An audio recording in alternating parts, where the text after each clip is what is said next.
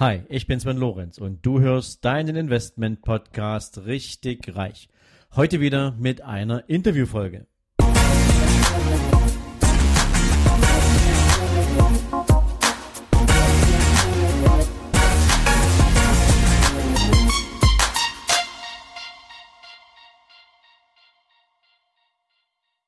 Hallo und herzlich willkommen zu einer neuen Interviewfolge in deinem Investment Podcast Richtig Reich. Ja, liebe Freunde, ich habe mir heute jemanden ans Mikrofon geholt, den habe ich gestern erst kennengelernt. Wahnsinnig spannend. Ich bin hier in München im Leonardo Hotel. Hier läuft gerade das Geldseminar Let's Talk About Money von Dirk Kräuter. Ich bin einer der Referenten und ich habe gestern Coco Petkoff kennengelernt. Coco ist von Beruf professioneller Trader und hat eine wahnsinnig inspirierende Story erzählt über die Art, wie er da hingekommen ist, über sein Leben, über sein Mindset. Und ich habe mir gedacht, ja, ihr habt von mir schon mal eine Folge gehört, dass Trading nichts für Amateure ist. Und jetzt habe ich die Entscheidung getroffen, ich hole euch jetzt einen echten Trading-Profi hier ins Interview rein. In diesem Sinne, lieber Coco, herzlich willkommen. Vielen Dank, dass ich hier sein darf, Sven. Ja, hallo alle zusammen. Äh, wo sollen wir überhaupt anfangen? Wir haben uns gestern schon etwas darüber unterhalten. Trading ist nichts für Amateure. Definitiv sehe ich genauso. Ähm, ich sage aber auch, Trading kann jeder lernen, wenn man die richtigen Erwartungen hat. Die meisten erwarten an der Börse mit ein, zwei Stunden am Tag mega reich zu werden und nicht nur schnell, sondern auch einfach reich zu werden. Die Realität sieht komplett anders aus. Ähm, man sagt immer, wie machst du ein kleines Vermögen an der Börse, indem du ein großes mitbringst. Und genauso war es bei mir. Ich habe gestartet, ich hatte über eine Million Euro äh, Vermögen, hatte ein sehr gut laufendes ähm, Autohaus in Berlin-Charlottenburg, 8 Millionen Jahresumsatz, sehr profitabel und ähm, habe alles verzockt, was ich mir da in zehn Jahren harte Arbeit angespart hatte. So, ähm, Trading verzeiht keine Fehler. Trading ist knallhart. Wenn du es nicht drauf hast, dann wirst du knallhart verprügelt, zerkaut und ausgespuckt. Wenn du es drauf hast, dann läuft's mal ganz anders. Das ist schon mal ein sehr geiles Intro, lieber Coco. Ähm, doch bevor wir jetzt in die in die richtige ja, Strategie fürs Trading einsteigen, wie du dazu gekommen bist, ähm, ist natürlich wichtig für meine Leute. Ähm, wer bist du? Ne? Und was ist so deine Geschichte? Ich habe sie gestern schon gehört, gerade mit dem Weg, also dein Weg sozusagen nach Deutschland, was du hier alles gemacht hast, wie du eigentlich die Zusammenhänge zwischen Business und Trading erkannt hast. Lass uns daran doch mal ein bisschen teilhaben. Ich glaube, mit 16 hast du den Weg von Bulgarien nach Deutschland gemacht. Und wie ging es dann für dich weiter? Ja, ganz genau. Ähm, 16 in Deutschland angekommen, hatte ich erstmal Sprachschwierigkeiten, ähm, habe erstmal ähm, Deutsch ähm, gelernt, ähm, dann direkt ins Gymnasium, weil alles andere war für mich nicht gut genug, ja. Und ich dachte mir, ich gehe jetzt zur besten Schule, ich ähm, ähm, werde eine super Ausbildung machen und äh, ja, dann eine Menge hier erreichen in Deutschland. Ja, in Bulgarien habe ich immer so kleine Jobs äh, gehabt, wie im Großhandel Wodkaflaschen in den Keller im Lager, vom LKW zum Lager und ähm, solche Sachen, ähm, Jetski vermietet, ähm, sauber gemacht. Ich war auch kurzzeitig Koch tatsächlich mit 14, 15. Ja, also ich habe so ziemlich überall reingeschnuppert und wollte Geld verdienen. Mir war es wichtig, die Schule dafür zu machen, um Geld zu verdienen. Deutsch war für mich eine große Motivation. Deutschland war für mich eine große Motivation. Mein Vater hat mich hergeholt, sind mit meiner Mutter geschieden und äh, ja, dann habe ich einfach angefangen, rechts und links zu schauen. Nicht nur Deutsch gelernt, sondern geschaut, okay, wo kann ich jetzt hier Geld verdienen? Habe angefangen, jeden kleinen Job äh, mitzunehmen, den ich mitnehmen ähm, kann. Also Restaurants geputzt, Bars geputzt, ähm, Autos poliert, alles Mögliche, was ich so finden konnte als 16-Jähriger. Mit 17 habe ich den Handel für mich entdeckt. Und zwar ziemlich schnell wurde mir klar, wenn du handelst, musst du billig einkaufen und teurer verkaufen. Und ich war echt ein, ein Profi schon mit 16 sehr billig einzukaufen. Also das war für mich, das war für mich wie eine Droge. Ich wollte immer billiger einkaufen, immer billiger einkaufen. Ich habe mit Handys angefangen. Ich habe angefangen mit Handys zu handeln und habe mir da circa 10.000 Mark verdient. Ja, ähm, da wo die Handys so richtig rauskamen in einem Jahr.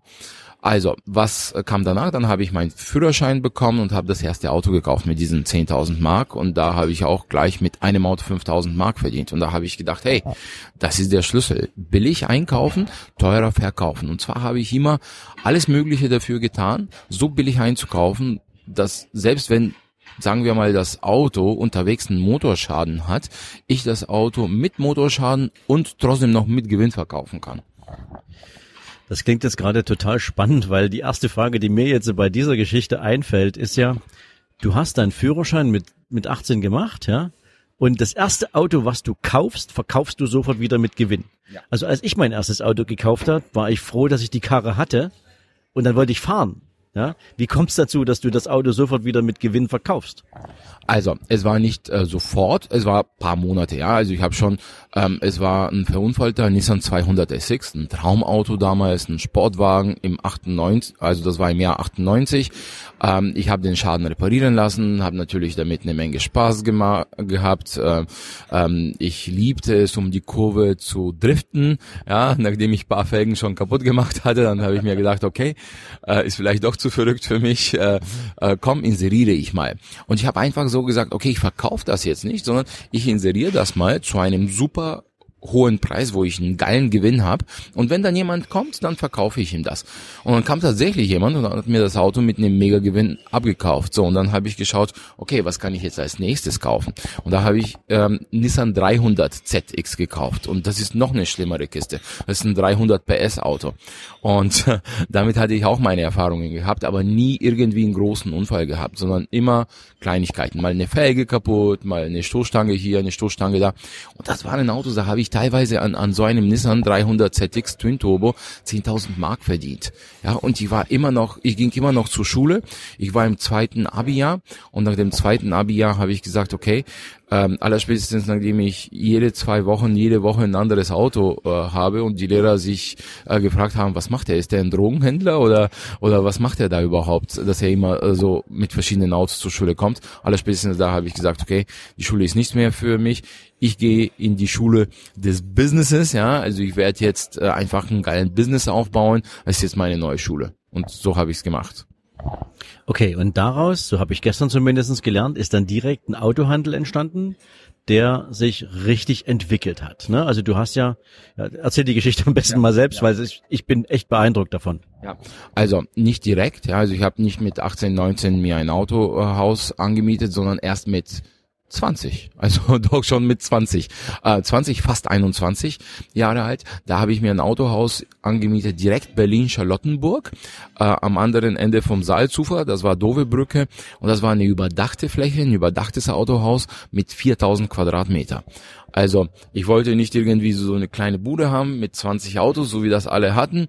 Ich wollte direkt groß rauskommen. Ja, also das war frei. Ich habe gut verhandelt und ich habe auch zu diesem Zeitpunkt schon in diese in genau da gelebt und kannte schon die Vermieterin und alles. Also es war eine Beziehung da, weil sonst mit mit 20 kriegst du keine 4000 Quadratmeter Mietfläche. Aber die wussten, ähm, ich zahle immer meine Miete pünktlich. Es ist alles in Ordnung. Ähm, da habe ich ja schon mit den Autos gehandelt, nur halt so nebenbei und habe das auf andere Autoplätze dann abgestellt zum Verkaufen und so weiter und so fort. Habe Provisionen gezahlt und meine Stärke war halt immer im Ankauf und nicht im Verkauf. Und dann habe ich die Fläche angemietet und bin da reingegangen mit fünf Autos. Das sah echt mega lustig aus, weil ich hatte 4000 Quadratmeter Fläche und ich hatte fünf Autos. Und mir war klar, egal was ist, mit harter Arbeit werde ich es schaffen, hier richtig groß zu werden. Ich werde das Ding voll machen, 200, 300 Autos. Es war, wenn man es richtig eng macht, 300 Autos, hat man mal gesagt. Ich habe nie mehr als 200 da gehabt. Und ähm, es, es war ein steiniger Weg, aber es war auch ein geiler Weg, weil, weil du immer sehen konntest, wie es vorangeht. Du konntest immer sehen, okay, jetzt bin ich auf 40 Autos, 50 Autos und dann die 100 und so weiter. Also das, das war geil. Es war aber auch eine Menge Arbeit. Also sieben Tage die Woche, 14, 15 Stunden am Tag, teilweise in der Nacht ähm, noch telefoniert und Autos in der Nacht gekauft. Ich glaube, das Verrückteste war so um drei, vier Uhr ein Auto angekauft, ja. Und nie Angst gehabt, dass ich irgendwie ausgenommen werde oder verprügelt werde, mir das Geld weggenommen wird. ist aber auch paar Mal passiert. Also Wobei, wenn ich dich so sehe, ähm, würde ich mir auch nicht gerade trauen, dich zu verarschen, ja, im Sinne von dir mal kein Geld zu bezahlen oder sonst irgendwas, ähm, denn du hast eine ordentliche Statur, also da könnte man durchaus davon ausgehen, was dir nicht passt, das regelst du auch mal anders, ne? Habe hab ich noch nie gemacht. Ich bin kein Kämpfer. Ich bin kein, ich, ich kämpfe eher mit Worten und ähm, ja, aber ähm, in dem in dem Geschäft, also wenn jemand etwas von dir äh, will, dann ähm, also ich habe eine Geschichte, die erzähle ich ganz kurz. Das war in Bremerhaven. Es war im Winter 8 Uhr dunkel, aber ich habe mir gar keine Sorgen gemacht. Ich habe bisschen schlechtes Gefühl gehabt. Ähm, ich wollte ein Audi A4 kaufen, hatte 15.000 ähm, Euro äh, bei mir und ich hatte ein bisschen schlechtes Gefühl gehabt, dachte mir aber, okay, das war mein erster Urlaub seit langem, ich kam gerade frisch vom Urlaub zurück und vielleicht muss ich jetzt reinkommen, ja, ich bin ein bisschen raus aus dem Business, also ähm, komm, ich packe einfach das Geld in meine Socke, aber nicht an der Seite, sondern unter meine, äh, also unten sozusagen, dass ich aufs Geld laufe. Und so habe ich es reingepackt. Und es war komisch, aber ähm, die haben mich da abgestellt und dann ähm, kamen zwei Typen raus, also um Bremerhaven, irgendwo dunkle Ecke. Und ähm, der eine hatte mich mit Spray bearbeitet und der andere mit Baseballschläger. Und dann hat mich der eine gehalten, der andere mit Baseballschläger äh, zugeschlagen. Ich war damals schon 115 Kilo schwer, also die haben mich nicht auf den Boden gekriegt. Und ich hatte ähm, eine Brille, also ich habe da noch Brille getragen und die hat mich gerettet, weil ähm, die haben meine Augen mit, mit Pfefferspray äh, gesprüht, aber ich konnte immer noch alle sehen und bin volle Kante weggelaufen erstmal. Äh, natürlich mit 115 Kilo kommst du nicht weit. Die haben mich gefangen, halt die ganze Zeit geprügelt und ähm, da wurde mir bewusst, du musst jetzt etwas machen, weil äh, wenn du nichts machst, lass erstmal das Geld, aber ähm, die können dich hier umbringen. Ne? Und dann habe ich angefangen, der prügelt mit dem Baseballschläger auf mich ein. Ich habe meine Tasche weggeschmissen und meine roten Kennzeichen und habe angefangen, mit, mit der anderen Hand auch zuzuschlagen. Also mit links, mit rechts, habe mich gedreht, so dass er auch mal den anderen trifft, der mein, mich am Rücken gehalten hat. Und die haben losgelassen, weil sie auch dachten, erstmal wollte ich auch den Baseballschläger greifen, das wäre für die sehr tragisch gewesen. Und dann haben sie sich die, ich hatte so eine kleine Aktentasche, die haben sie sich geschnappt. Die haben, äh, meine Kennzeichen haben die nicht angefasst, aber die dachten, das Geld ist da drin und dann sind sie weggelaufen. Aber du siehst ja, also das ist ähm, so ein Metier, wo auch dort immer mal irgendwelche schwarzen Schafe rumspringen.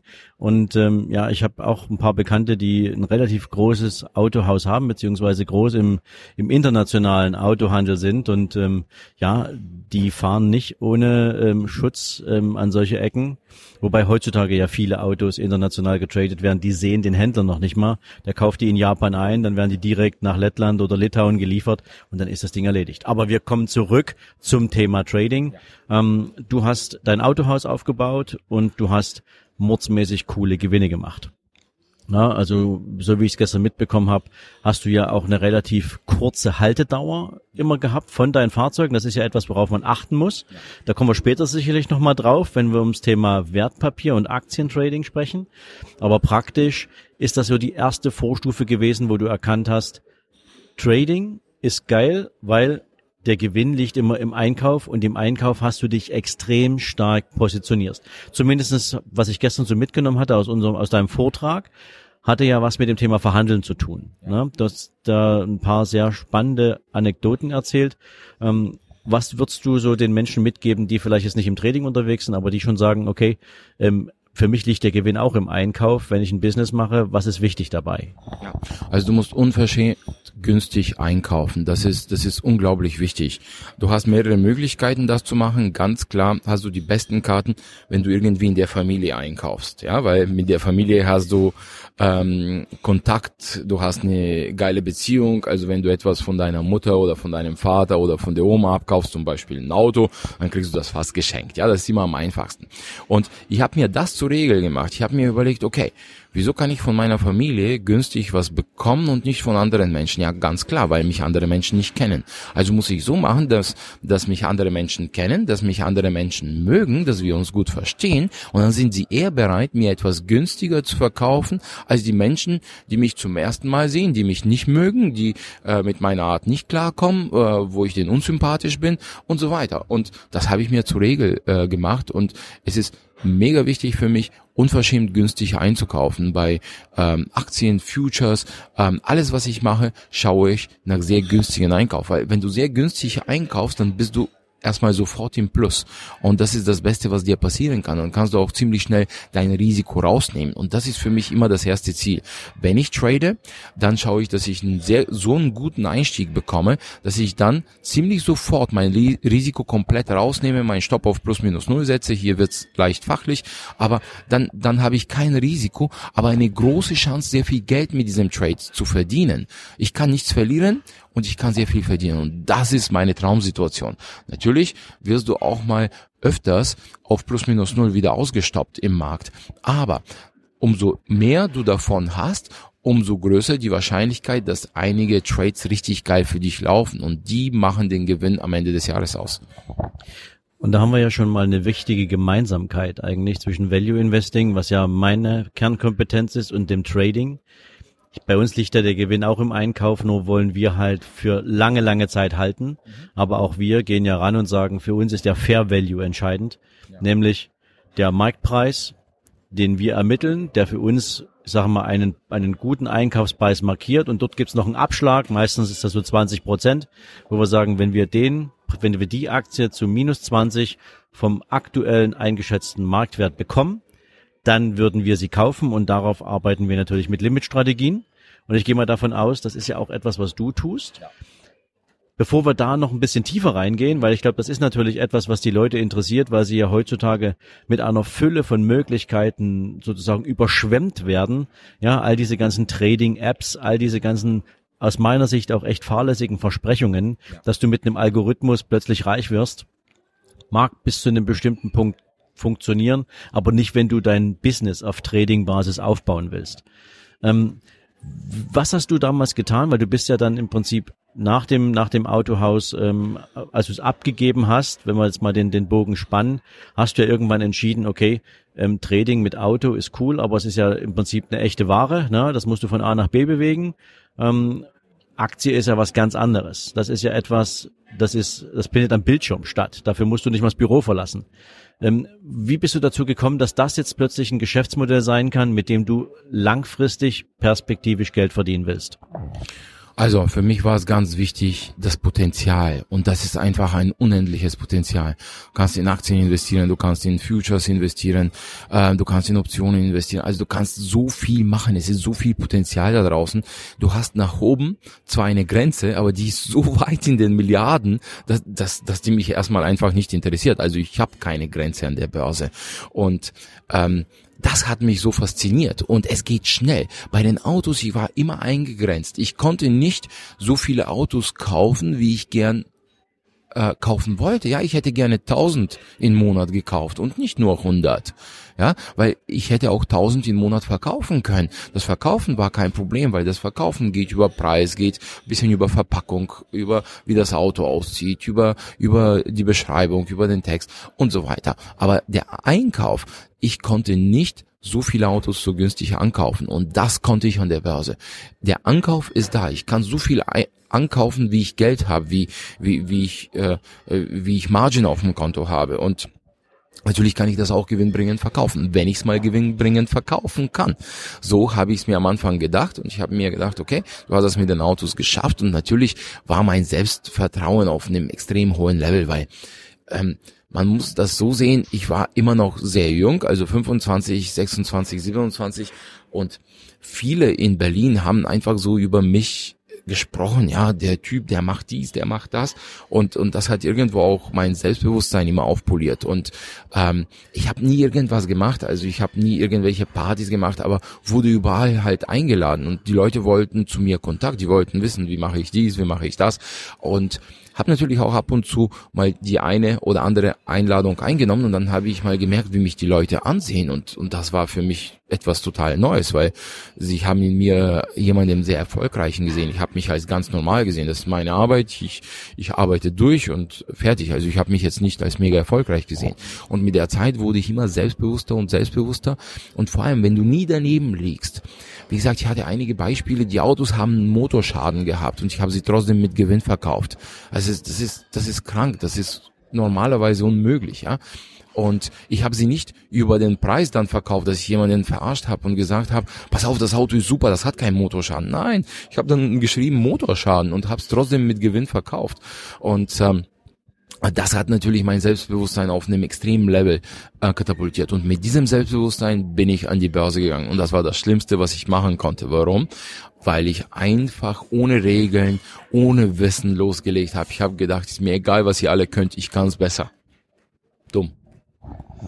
Und das ist übrigens die erste wichtige Lektion, ähm, wenn ihr euch auf dem Wertpapiermarkt selbstständig bewegen wollt. Wenn du entweder gar keine Ahnung hast oder wenn du nur Halbwissen hast oder zumindestens glaubst, du hast ein bisschen Ahnung, ähm, dann ist das eigentlich schon der erste Schritt zur Selbstüberschätzung. Und die Börse verzeiht dir solche Fehler nicht. Zumindestens kommt es darauf an, mit wie viel Geld du investierst, ob das dein ganzes ist, ob das irgendwie nur ein kleiner Teil ist. Aber du wirst deine, ja, ich sag mal, deine, dein Lehrgeld bezahlen. Und wenn du jetzt schon gerade sagst, das war ein großer Fehler, zu, dich selbst zu überschätzen, ähm, dann hast du ja daraus deine Lehren gezogen. Was war der nächste Schritt? Also wie hast du dich dann in dem Bereich des Tradings weitergebildet? Weil du hast ja keine klassische Bankausbildung oder zumindest nichts, wo man sagen könnte, das liegt irgendwo in einem Studium begründet oder in einer Ausbildung begründet. Welche, welche Tools hast du genutzt, um dich zu diesem Thema so weiterzubilden, dass du echt handlungsfähig geworden bist? Also der erste Monat war äh, eine sehr harte Lektion. Da habe ich sofort, ich habe mit 100.000 Euro gestartet, habe mir gedacht, so ein bisschen Spielgeld für mich, immer noch, aber ich wollte 100.000 im Monat damit verdienen, ja, weil ungefähr das war es auch das, was ich locker im Autohandel verdient habe. Und ich habe mir gedacht, sowohl ich, sobald ich das habe, dann kann ich meinen Autohandel schließen. So, ich habe mit 100.000 angefangen und habe mir gedacht, okay, du kannst kannst jetzt ziemlich schnell damit 100.000 im Monat verdienen. Mit dieser Einstellung bin ich an die Börse gegangen, mit diesen Erwartungen. So, dann hat mir mein Broker noch einen vierfachen Hebel gegeben. Das heißt, ich konnte Aktien für 400.000 Euro handeln. Und das Problem war, ich wusste nicht, dass ich Limits habe, dass ich diese Funktion überhaupt in der Software habe. Ich habe noch nicht mal die Software erlernt und habe sofort angefangen und habe einfach immer auf Kaufen und Verkaufen gedrückt. Ja, also ich habe immer bei kleinen Aktien habe ich den Markt bewegt. Ja, also ich habe tatsächlich, ich habe tatsächlich selbst den Markt bewegt. Es gab so so kleine, äh, so so ein Flugzeugmotorenbauer, der da pleite gegangen ist und dies und das und die, diese diese kleine Aktien, die ich habe ich dann bewegt, weil ich immer Owen 400.000 in eine Aktie reingepackt habe und habe mich dann gewundert, hey, wo ich abgedrückt habe, war der Preis da. Und jetzt auf einmal habe ich ganz oben gekauft. Irgendwas stimmt doch hier nicht. Ne? so, pass auf. Und, und, und dann und dann, ey, die anderen müssen sich kaputt gelacht haben mit mir, also die, die guten Jungs, die sich das angeguckt haben. Und, und irgendwann später, wo, wo ich im Plus war oder wo ich mir gedacht habe, okay, jetzt schmeiße ich die Aktie wieder raus, habe ich es genauso gemacht. Und dann passierte mir wieder dasselbe. Ich habe viel schlechteren Preis bekommen, als, ähm, ähm, als wo ich gedrückt habe. Also zum Beispiel auf meinem Bildschirm stand Plus von 3000. Ich drücke ab und dann war ein Gewinn nur von 1000 Euro. Und dann habe ich gedacht, irgendjemand verarscht mich ja. Mein Broker angerufen und erst mein Broker hat mir nach einem Monat erklären können, dass das, dass ich den Markt bewegt habe. Und äh, ja, im ersten Monat war meine Performance minus 115.000. Warum? Ganz einfach, wenn du halt diesen vierfachen Hebel hast, dann kannst du deutlich mehr verlieren, als du einsetzt. Und es gab auch ein paar Pechmomente. Es war Anfang 2008, äh, muss ich ehrlich zugeben. Einige Aktien, ich war mit 200.000, 300.000 Euro, ich glaube damals in der Hippo Real Estate investiert und die wurde aus dem Handel äh, ausgesetzt. Und da, da dachte ich, das ist doch unfair. Ich bin drin, die Aktie läuft jetzt gegen mich und die wird aus dem Handel ähm, ausgesetzt und komm später rein und ich bin direkt 30.000 im Minus oder sowas. Das war erstmal ein Verlust, wo, wo ich dachte, das ist nicht meine Schuld, ich kann nichts dafür. Trotzdem irgendwann den, den Verlust gemacht, realisiert und ähm, auch akzeptiert. Und dann habe ich mir gedacht, okay, jetzt musst du kämpfen, jetzt musst du dieses Geld wieder reinholen. Habe ich die nächsten Geschäfte gemacht, habe verbilligt, habe also im Verlust nachgekauft und dann ging alles den Bach runter. 115.000 Euro weg. Das ist echtes Lehrgeld, ja. ja. Und ähm, ich glaube, das ist auch ganz gut so. Wenn du ganz am Anfang so eine bittere Erfahrung machst, zumindestens wenn du noch genügend Reserven hast, ähm, weil dann lernst du, dass es eben nicht so einfach ist, wie es auf den ersten Blick aussieht. Ich würde mal ganz kurz einen Exkurs machen für die, die jetzt nicht wissen, was es bedeutet, dass man den Markt bewegt. Ähm, also wenn es zum Beispiel eine kleine Aktiengesellschaft gibt, die an der Börse gelistet ist, wo wenige Aktien im Umlauf sind, und du kaufst jetzt, weil die Aktie vielleicht sehr günstig ist, die kostet vielleicht drei oder vier Euro, ja, ähm, jetzt kaufst du meinetwegen für 400.000 Euro diese eine Aktie und damit kaufst du den gesamten oder die Hälfte des gesamten Marktbestandes, was es gibt. Dann hat der Markt das Gefühl, irgendwas ist mit dieser Aktie. Die, die Nachfrage ist extrem groß, ja, weil du die Hälfte des gesamten Portfolios am Markt kaufst und damit hast du automatisch einen höheren Preis. Und da kaufst du sozusagen dann auch nicht mit einem Schlag zu dem Preis, der im Rechner steht, sondern das System sorgt dafür, dass du in verschiedenen Tranchen zu immer wieder steigenden Preisen dann kaufst, bis deine gesamte, dein gesamtes Kaufvolumen platziert ist. Und genauso läuft das andersrum. Wenn du also sagst, du verkaufst es für 400.000 die ganzen Aktien wieder, dann wird auch sozusagen immer in verschiedenen Tranchen verkauft zu einem jeweils niedrigeren Preis und damit schrumpft der Gewinn.